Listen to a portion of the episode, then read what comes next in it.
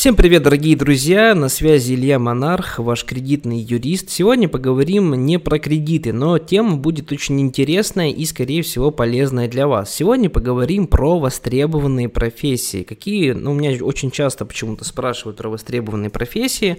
Ну, так как у меня есть своя онлайн-школа, я обучаю людей а, зарабатывать деньги через интернет. Также у меня есть обучающие курсы про кредиты. Видимо, это является следствием того, что мне часто задают вопросы про востребованные профессии. Что, на мой взгляд, в 2020 году является хорошей профессией. Начнем с того, что времена сильно изменились. То есть те профессии, которые были хорошие, очень востребованные, за которые очень много платили, например, еще там в Советском Союзе, или, например, Э, если вашим родителям сейчас 50 лет, в их молодости, к сожалению, те профессии, которые были сильно востребованы в их молодости, сейчас не имеют такого социального статуса. Сейчас мир сильно изменился. Что конкретно изменилось в современном мире? Первое, я считаю, в мире изменилось, изменился способ подачи информации. То есть сейчас сильно развит интернет.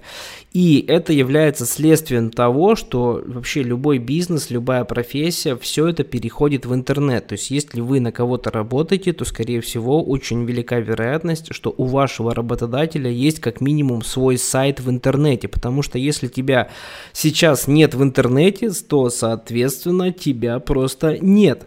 Вот. Второй факт. К сожалению, в Российской Федерации очень ми- мизерный а, минимальный размер оплаты труда. То есть, ну давайте будем откровенны, что в найме, если вы работаете в найме, то в Российской Федерации, по крайней мере на сегодняшний день, очень сложно заработать достойные деньги. Ну, достойными деньгами я считаю хотя бы 100 тысяч рублей в месяц на одного человека. Если мы говорим про регион, если мы говорим про Москву или Санкт-Петербург, то здесь, пожалуй, сумма будет ну, тысяч на 30 30 а больше. Вот, без обид, ребят, но я считаю, что нужно жить именно так, и нужно жить без кредитов, это и есть достойная жизнь. Так вот, учитывая эти обстоятельства, эти исходные данные, я дам вам парочку советов. Итак, первое, я рекомендую вам все-таки заниматься частной практикой, либо работать в каких-то хороших платных, э, например, если мы говорим про врачей, в платных клиниках, э, где достойно вам платят какой-нибудь хороший процент, где можно хотя бы эти 100 тысяч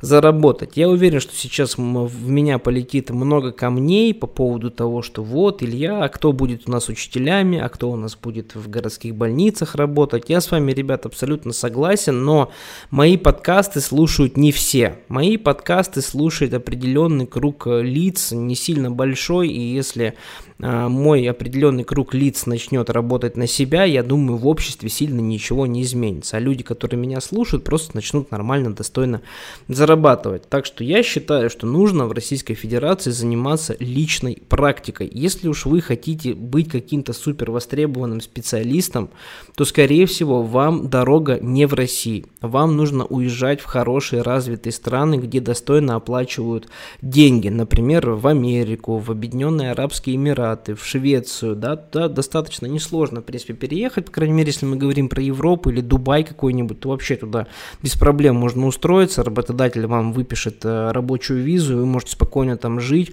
и поверьте, уровень жизни вас, ваш будет намного выше. Вот, если мы все-таки рассматриваем профессии с точки зрения частной практики, то здесь нужно смотреть на те профессии, которые подразумевают под собой взаимодействие с большим количеством людей. Ну, например, профессия юрист, в принципе, очень хорошая, потому что она подразумевает под собой постоянный поток новых клиентов, потому что права людей, граждан постоянно нарушаются, а если вы еще и хороший адвокат, вы еще и можете уголовной практикой заниматься, да, и ваш человек может спокойно в интернете найти, то есть вы просто заводите YouTube-канал, ну, грубо говоря, просто делаете то, что делаю я, постоянный трафик новых клиентов, и здесь ваш доход, в принципе, не ограничен. Чем больше у вас клиентов, тем больше вы можете зарабатывать. То есть это главный посыл. То есть ищите те профессии, которые подразумевают под собой большой, э, большое столкновение с большим количеством людей. Например, юрист, это может быть хороший, хороший психолог, хороший врач, постоянно очень востребован, какой-нибудь фитнес-тренер, почему нет, да, то есть фитнес-тренер может тоже спокойно продавать обучающие курсы, он может продавать дистанционные тренировки по скайпу, особенно это сейчас очень выгодно стало после того, как пошла новая тенденция на удаленный вид работы после известных событий с коронавирусом, когда всех начали переводить на дистанционную работу. Поэтому я считаю, что те профессии, которые под собой подразумевают э, большой, э, большой стык с большим количеством людей, они будут очень востребованными, и вы на них сможете неплохо зарабатывать. То есть это не обязательно те профессии, которые я сейчас перечислил, это могут быть абсолютно любые профессии. То есть это просто подумайте, пофантазируйте, поищите конкурентов. Если у вас есть хорошие конкуренты, значит профессию можно развивать, вы можете просто э, тупо копировать своего конкурента, ничего в этом страшного нет. Вот. Ну и, конечно, обращайте внимание на профессии будущего. Это немножко более тяжелый сценарий, но нужно смотреть э, и предугадывать, что будет востребовано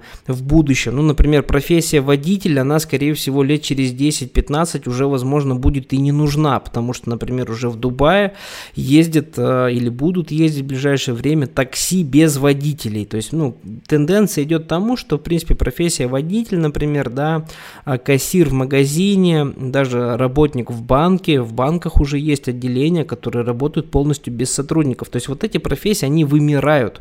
Поэтому, конечно, обучаться на такие профессии я бы не стал. Лучше смотреть профессии, которые будут нужны в каком-то потенциальном будущем. Например, какие-нибудь программисты по блокчейну, да, то есть какие-то операторы каких-то необыкновенных, необычных а, оборудований. То есть здесь, конечно, нужен креатив, здесь нужно мониторить в интернете, смотреть профессии будущего. То есть я бы выбирал что-то такое, потому что когда, например, будет потребность какой-то узкоспециализированной профессии, а вы будете являться специалистом, э, одним из немногих э, специалистов в этой области, то поверьте, друзья, вам будут очень много платить, потому что работодатель платит деньги, исходя из потребностей в этой профессии. Если вы человек, например, э, работник, которого очень сложно заменить, то, соответственно, вы можете себе требовать огромную зарплату. Это просто логично. Но если, например, я могу, в принципе, в своей команде юристов спокойно заменять, потому что их очень много, то я слишком большие деньги платить не буду. Но представьте, если бы, например, у меня в команде